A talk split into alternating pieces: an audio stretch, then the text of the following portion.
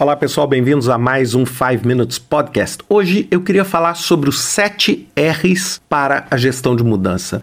Bem, a primeira coisa que eu queria falar é que quando a gente pensa nesse processo 7R, a maior parte das pessoas de tecnologia já vinculam isso automaticamente com os processos de ITIL, com os ITIL Services e principalmente na parte de Change Management Process. E eu queria aqui, a primeira coisa é que a gente expandisse o nosso conceito. Hoje nós estamos estão vivendo uma necessidade de mudança gigantesca e a gente não tem muitas vezes um framework ou uma abordagem básica e simples. Então, o que eu quero é falar para você sobre o 7R em qualquer tipo de mudança e não necessariamente em mudança de software.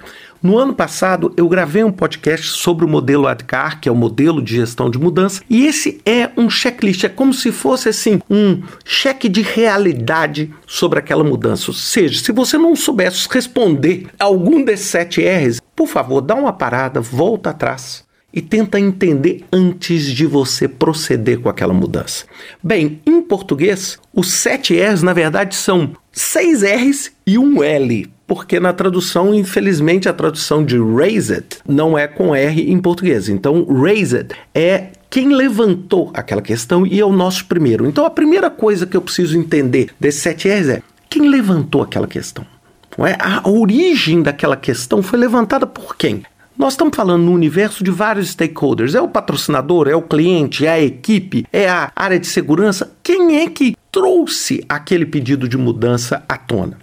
O segundo é a razão por que aquela mudança está sendo pedida.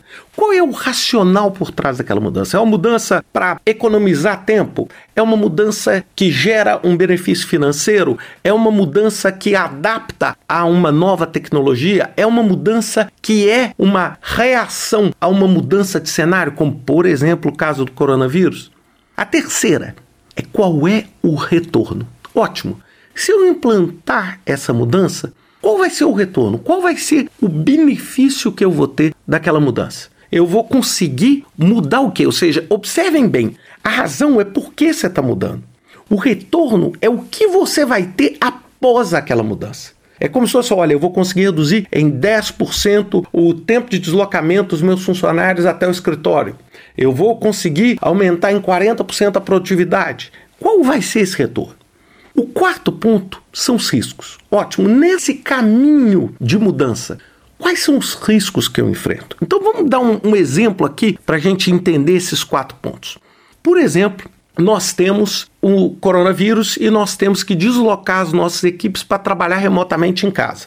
Então a primeira coisa é quem levantou isso? Bem, isso foram as autoridades diante de uma pandemia, ou seja, foi levantado por um stakeholder muito importante que é o governo, por exemplo, no caso do lockdown que a gente teve alguns meses atrás. Qual a razão? A razão é uma razão de saúde pública. Qual é o retorno do investimento? Aí você vai chegar e vai falar assim: bem, se eu mudar, qual o retorno? Bem, simplesmente ao manter os meus funcionários em condição de trabalho, mesmo que não seja a condição ideal, e não contaminados, eu estou fazendo, primeiro, o que é certo do ponto de vista de tratamento do meu funcionário e eu também garanto uma mínima continuidade dentro dos meus serviços, ao invés de parar totalmente. Quais são os riscos? Bem, eu tenho inúmeros riscos ao adotar essa mudança. Eu tenho risco que muitas pessoas não vão se adaptar. Eu tenho risco tecnológico, nem todo mundo pode ter acesso às ferramentas tecnológicas para poder trabalhar remotamente. Eu posso ter um risco de um conflito gigantesco entre a vida pessoal dessas pessoas e o trabalho dessas pessoas, uma vez que é, nem todo mundo está preparado e tem uma infraestrutura, não só tecnológica, por favor, mas uma infraestrutura para trabalhar em casa. Tá vendo? O que, que é esse 7R? É uma forma rápida. Vocês viram que eu gastei aqui alguns segundos em cada um desses itens. Então é como se fosse um, um sabe assim, um checklist rápido para você pensar naquela mudança. O quinto é quem é o responsável pela gestão daquela mudança. Ótimo. Quem é que vai fazer isso? Quem é que vai criar esse ambiente para que a mudança ocorra? Não é? Pode ser uma pessoa, pode ser uma área, pode ser a empresa toda. E isso automaticamente vai nos guiar para o sexto ponto, que recurso eu preciso para isso? Por exemplo, voltando ao caso de trabalho remoto, eu preciso comprar computadores pessoais, eu preciso prover o computador, eu preciso prover acesso à internet às pessoas, eu preciso prover local de trabalho, mesa, cadeira para as pessoas ou não preciso? Que tipo de recurso eu preciso? Né? Cada organização vai ter ali uma abordagem e essa abordagem vai ser mais ou menos efetiva de acordo com a maturidade da sua equipe, com a facilidade que você tem e isso vai estar atrelado aos riscos. E finalmente, qual é a relação entre esta mudança e outras mudanças que a sua organização está passando. Então, quando a gente pensa, a gente pensa num processo holístico, ou seja, a transformação, ela não é um movimento individual. Ah, nós só estamos movendo essa peça. Imaginem numa peça num tabuleiro de xadrez onde todas as peças mudam ao mesmo tempo. Então você tem que avaliar qual a implicação desta mudança em outras mudanças. Então, por exemplo, vamos supor que você tem essa mudança das pessoas indo para casa, mas ao mesmo tempo você tem uma outra mudança onde você está tentando aumentar a segurança cibernética. E aí você vai falar: opa, nós temos aqui um problema grave de relação. Nós temos um risco aqui iminente nesses dois projetos. Por quê? A partir do momento que as pessoas trabalham de casa, eu naturalmente aumento a minha exposição ao risco, que eu não aumentaria se eu tivesse todo mundo colocado com uma rede fechada, etc. Então são essas relações que você pensa.